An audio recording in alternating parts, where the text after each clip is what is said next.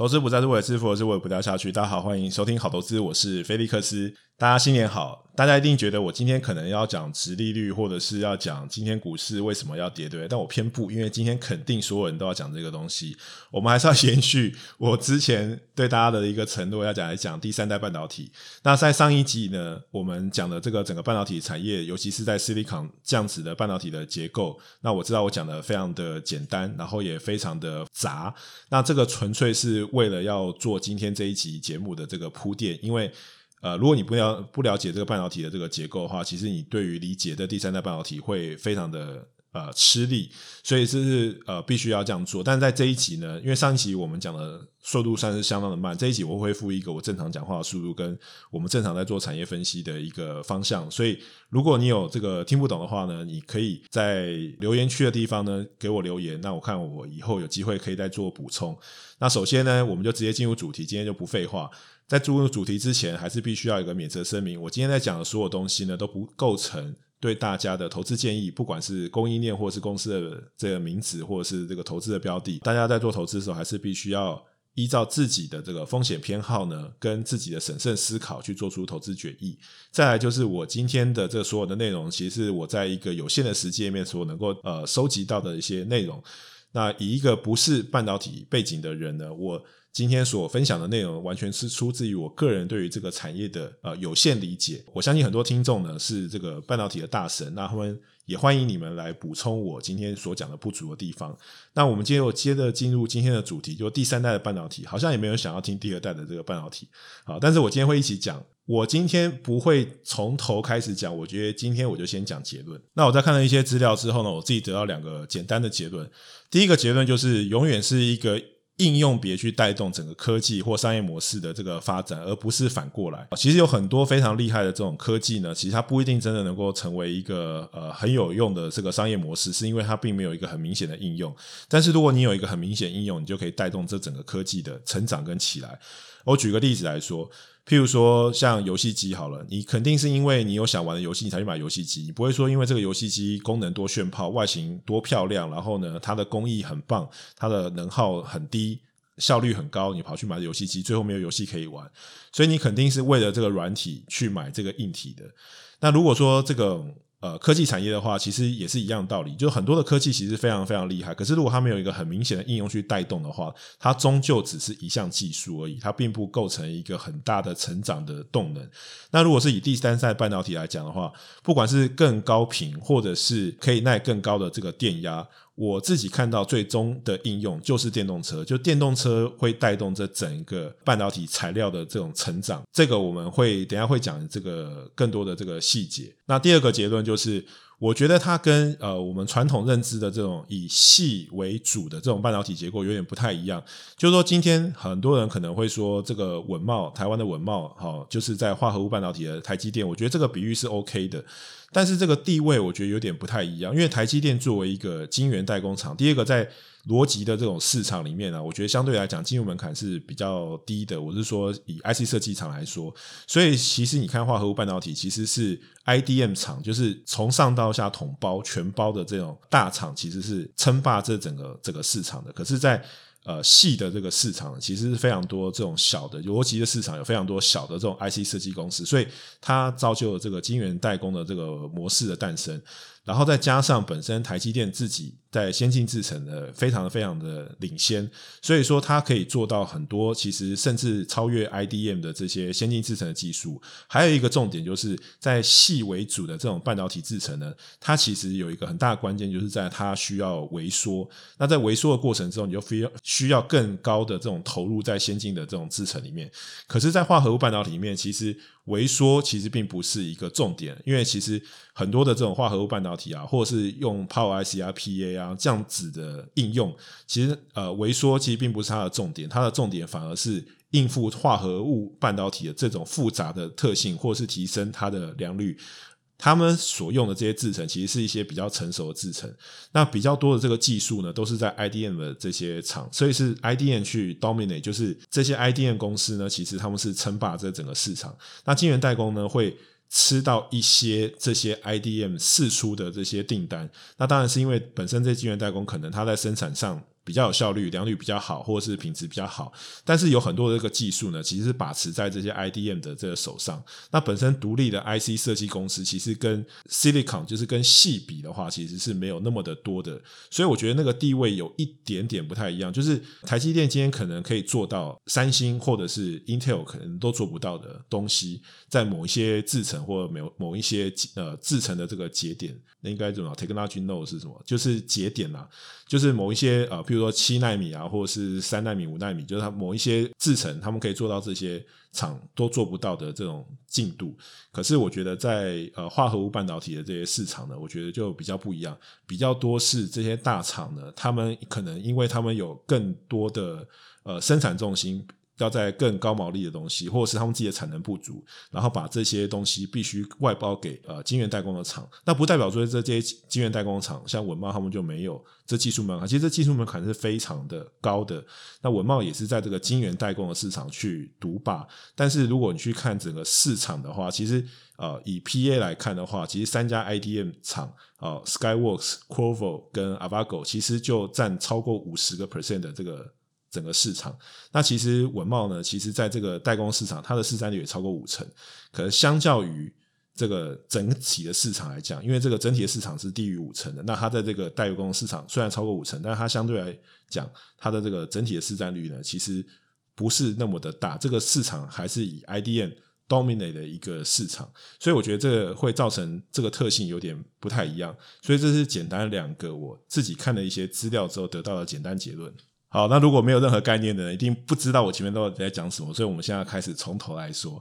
从来说，那第一个哈，我觉得我们在面对这个产业的时候，这个东西因为它是一个全新的东西，甚至很多东西都没有真正的达到一个量产的状态，或者是这个应用别还没有很明显的起来。所以它比较难说，像我们用 semiconductor 就是半导体产业或者是镜头产业一样，我们可以去把这些上市贵公司的这毛利率拿出来去做比较。因为其实很多公司它在这一个领域里面，它的相对的这个比重其实相对来讲是比较小的，很多比较没有那么大的意义。那很多 IDM 厂它应用别非常多，可能有国防、工控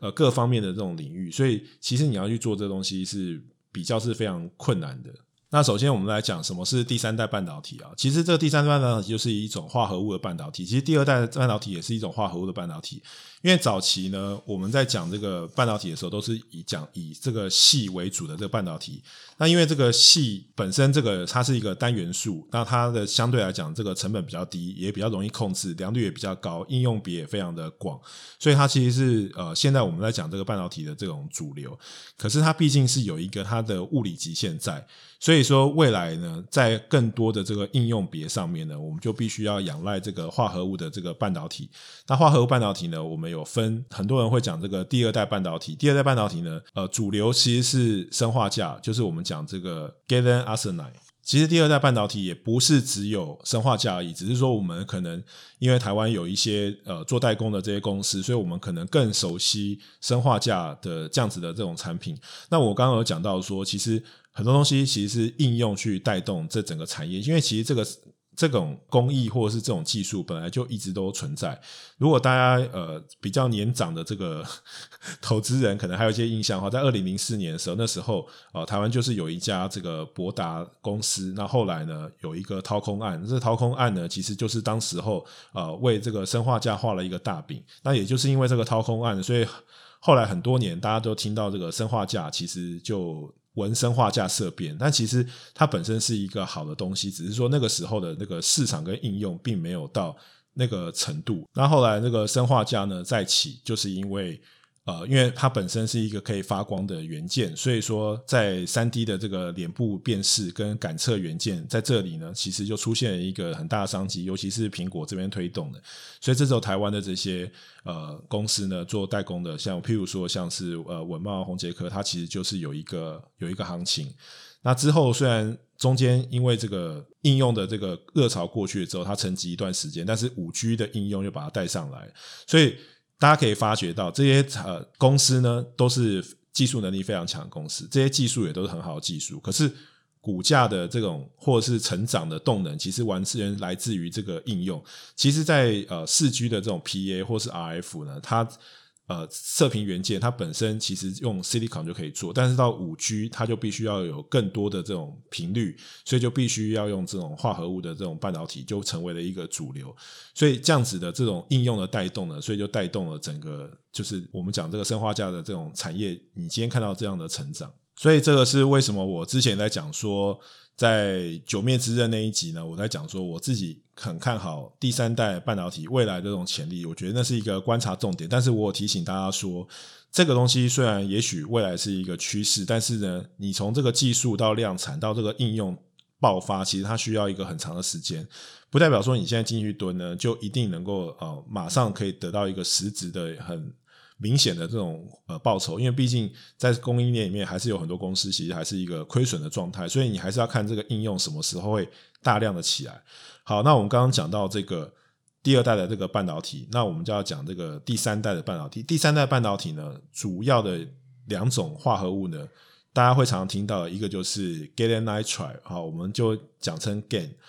那其实我以以前不知道是念 GaN 啊，因为它的这个化学式写起来是 G A N 嘛，我就会念成干。就我就觉得说，哎，为什么这个这个 化合物要叫干呢？这个干怎么样？怎么样？怎么样？其实我觉得有一部分呢，也是因为这个股市很热，所以很多人去炒这个题材。其实这个东西也不是一个全新的东西，当然它的应用别可能是或是一些技术可能是新的，可是像呃 GaN 呢这样子的这种。Material 其实过去就有类似的应用，就是 LED。在这边要先讲一下这个化合物半导体的制成。这个化合物半导体的制成，如果大家去看中文，就会看到很多呃，这个化合物半导体都会讲垒晶，就会前面会放一个垒。这个垒呢，其实就是说在原来这个基板上面呢，它去生成一个新的。呃，化合物的物质，然后能够让它达到一个他们想要的这个功效，譬如说更高频率的这种工作，类似这样子的。所以说，呃，如果我们今天讲的这个 GaN 呢，就是第三代半导体，这个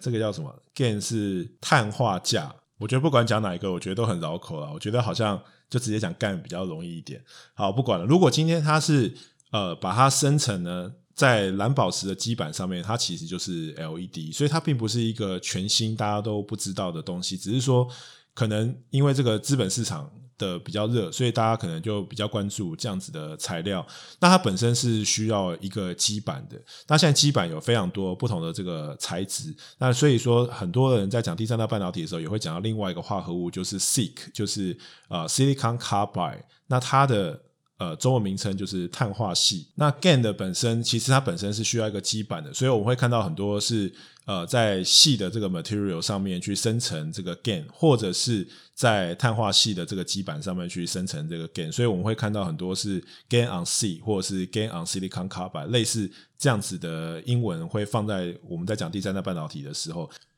那这两种化合物呢，其实都具有呃耐高压的这种特性。那它们两个的这种差别呢，会有一个分野，这个分野就是呃六百五十伏，也就是六百五十伏这种高电压呢比较多是用 silicon carbide，就是我们讲的 SiC。那如果是六百五十伏以下的话，其实比较多是用这个 GaN。好，其实这个东西大家会觉得说啊，这很多专有名词很复杂。其实如果你仔细去看哦，从苹果开始不附快充，呃，不附那个豆腐头那个充电器之后，就出现了很多这种快充的充电头。你去看这种快充的充电头，现在很多都会放一个 GaN 在这个充电头前面。它其实讲的就是说，它这是本身是具有这种呃快充，因为它是用这个材质去做，所以它可以耐高电压，所以它可以去比较达到快速充电的一个效果。所以你真的去看很多的这种快充的头上面，其实都会写一个 GaN。其实这就是这个我们现在讲的这个氮化镓，干就是干呐、那如果是以应用别的话的话，就是。呃，这样子的这种特性呢，它未来就是有主两个主要应用别，一个是更高频率的射频元件，就是 RF，或者是可以耐高电压的这种呃高功率的这种充电的 Power IC 或电源管理 IC。那我们上一集在讲这个半导体的时候，我可能漏讲了一个细晶圆的产业。这细晶圆就是说，它有一个晶棒嘛，然后你把它做成那个细晶圆。那通常这个细的这个晶棒呢，相对来讲它就是比较长，它的产量是比较大的。所以像细的晶棒的话，大概是在两百公分左右。可是像这个 Silicon Carbide 碳化系的这个金棒呢，它花的时间可能是两倍的时间，可是长出来呢，大概只有五到八公分，相较于这个细的这个金棒，可能三到四天可以长两百公分，所以它这个产量是非常有限的。也就是说，现在其实从源头的这个材料，它本身就已经是一个非常非常难的一个技术门槛，所以未来这个产业的发展呢，除了本身这个应用别之外，我觉得在供给面来讲的话，其实上源上油的这个源头的这个呃晶圆，我觉得也是非常的重要。那目前就这个晶圆来说呢，其实主要的供应商就是呃美国的 Cree。那美国的这个 Cree 呢，本身它其实市占率大概就超过六十 percent。那剩下三十 percent 呢是呃二六半导体跟 C Crystal 这两家公司大概占三十 percent。那 Cree 大概占六十到六十五个 percent。好，所以看起来在上游其实完全是呃。在 SiC 的晶圆其实完全是 Cree 独霸的状态，可是大家要注意一点，就是说，因为这个应用别还没有起来，那其实 Cree 本身还有很多别的业务，其实早期它主要的这个主力都是 LED，那它还有很多别的这个业务，所以其实 Cree 目前为止还是一家亏钱的公司。所以我只能说，它占据的这个产业位置非常的重要。但是呢，是不是你现在去买就是一定能够赚钱的？我觉得那是另外一回事。但是，呃，我觉得长期的在趋势如果发展下去的话，它的确是战略一个非常重要的一个战略位置。那我觉得大家可能比较。关心的是供应链有哪些是受惠这样子的趋势的公司，但是我觉得我只能说，就是在这个趋势呢，好还没有很明显的大爆发之前，现在很多东西都是在非常前期的一个状态，所以很难说最后的状况怎么样。但是如果说以刚刚两个应用别来看的话，就是呃，如果是就这个射频元件，就是 RF 或是 PA，就是这样子的结构的话。其实大致上供应链就是跟现在这些 PA 的供应链其实差距不大。就是说，如果你今天是 IDM 的话，就是像 Skyworks，然后 Qorvo、Avago，那代工厂的话就是文茂、宏捷科，就台湾的文茂、宏捷科。那如果是 gain on Silicon 的话，我觉得呃未来我觉得台积电，我觉得也会有一个部分的琢磨。但是我觉得这个化合物的这个呃生态环境呢，跟传统的这种呃，silicon 还是有点不太一样，所以说我觉得它要进来做这个东西，我觉得它还是有一个呃程度的这个学习的曲线。那再来就是，如果是以这个碳化矽这一边来看的话，就是可能是比较高电压的，或者是呃 power 类比这边的。那最上游的话就是 Cree，Cree 主要就是卖这个晶圆。我觉得它要虽然它也是 IDM 厂，但是我觉得呢，它在整体在类比啊，或 Power IC 这边的呃制程来讲的话，我觉得它可能呃更赚钱的是在做上游的这个晶圆的这个贩卖，就是碳化系的这个晶圆。那像这个 IDM 厂在这里的这个主要的角色呢，譬如说像 ST Micro 啊，Infineon Infineon 非常的大。那再来就是 onsemi 啊，TI 类似这样子的这些 IDM 公司。那如果是做代工的话呢，就是一些类比 IC 的代工的厂。那台湾的话，可能就是。大家比较知道的就是汉磊，那上游的话还有环球晶跟嘉晶，那其实还有非常多的这个国外的这种厂商，甚至 IDM 公司。那我这边只是列举一些比较大的 IDM 公司，或是 dominate 这整个市场的这些公司，跟台湾比较相关的供应链。那台湾现在有浮出水面的话，其实按照刚刚讲的这个应用别呢，我觉得。P A 相关的就是呃功率放大器或者是射频相关的这些公司，就是跟现在的这些呃第二代半导体的这些供应链其实差距不大啊。文茂、宏捷科类似这些公司，那其实他们都是会也是会受惠这个趋势，因为这个应用别是一样的。可是如果是在 Power I C 的话，我觉得就多了可能啊、像汉磊、嘉金这样子的公司，但是。这些都是在一个非常前期，也不确定说什么时候它会正式呃比较大明显的贡献到这些呃公司的获利之中，所以说大家还是要去呃多做一些 study 或者是多做一些研究，但是我觉得这是一个呃未来的一个方向跟趋势，因为其实大家可以想象电动车未来的一个。最重要的是什么？其实就是电池嘛。因为这个电动车的这个市场啊，虽然很大，但是其实它有一个很大很大的重点，就是在于电池。因为你不能够像智慧型手机，大家很多人说这电动车要去取代智慧型手机，成为一个未来的，这个是没有错的。但是你这个电动车不是像智慧型手机一样，你两年就要换一台嘛？你未来这些废电池是一个很大的问题。还有就是说，遇到各式各样的环境的时候，你的电力的消耗异常的消耗，这都是未来要去克服的问题。尤其是在充电设备不足的状况之下，然后或是超充站也这个设备不足的状况之下，你能够达到更快的这个充电的效率，或是延长电池的寿命，我觉得对于电动车来讲是一个非常重要的事情。因为你去看，如果是燃油车的话，其实比较没有这样的问题嘛。那对于这个电动车来讲的话，其实电池是一个硬伤，所以我觉得未来在电池相关的这些技术，那它肯定是要有一个更多的技术的突破，那才能够说服更大。重的这种呃人去换车，现在当然就是说需求是非常的旺盛，可是需求的旺盛主要还是来于至于其实产能非常的有限。那高端的这些人呢，其实这个需求是无法完全被满足的。就像智慧型手机一样，这个高端的比重可能就是二十个 percent，可是其实现在整体的这个产量呢，其实还远远。不够让这个二十个 percent 的人去更换啊电动车，所以说现在造成一个需求非常非常强劲的这个状态。可是你未来呢，要能够说服这个二十个 percent 以外的人去换呃电动车，除了本身政府政策推动之外，我觉得电池的寿命是一个很重要的一个点，所以我才会讲说，完全是要靠这个应用去推动这个产业。就像是呃刚刚讲的，像生化镓，其实它也是有。一不断的这个成长，可是它主要的这种呃投资的这个循环还是靠这应用带动。那前一波是靠 VIXEL，就是呃这种呃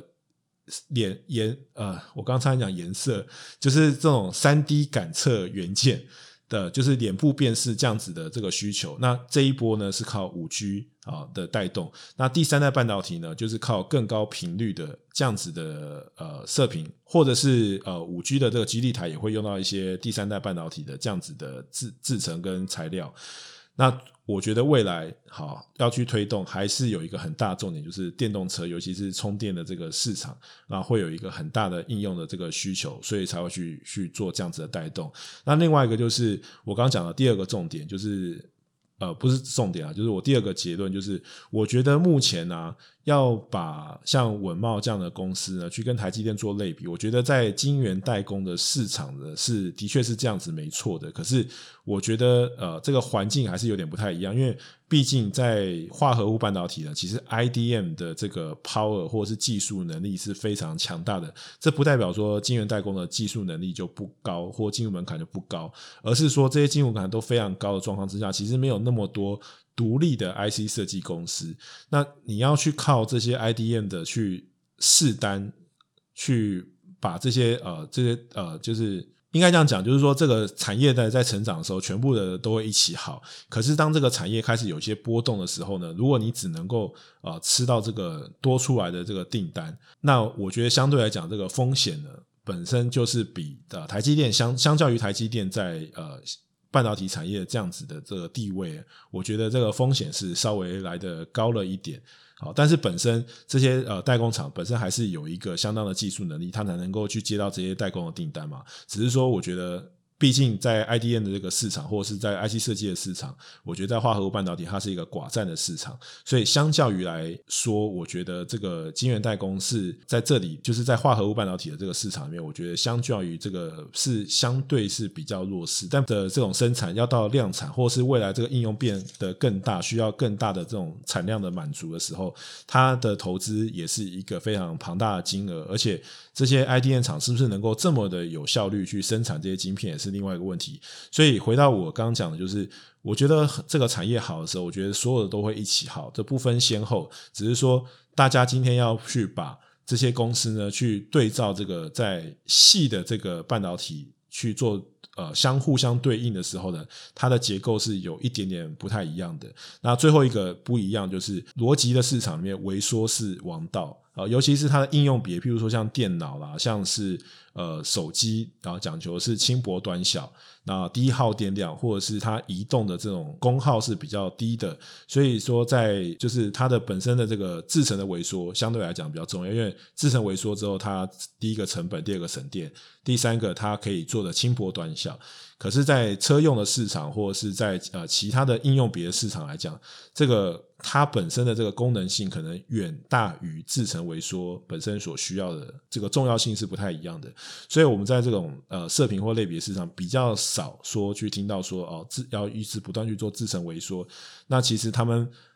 大部分都是用一些比较成熟的这样子的一个制程，而不是用那种非常呃先进的制程。这个是会有一个产业上的一些大的差异的。所以说，呃，这是我自己个人的观察，那只能代表我自己个人的观点。好了，讲了这么多，可以了吧？哈，这个。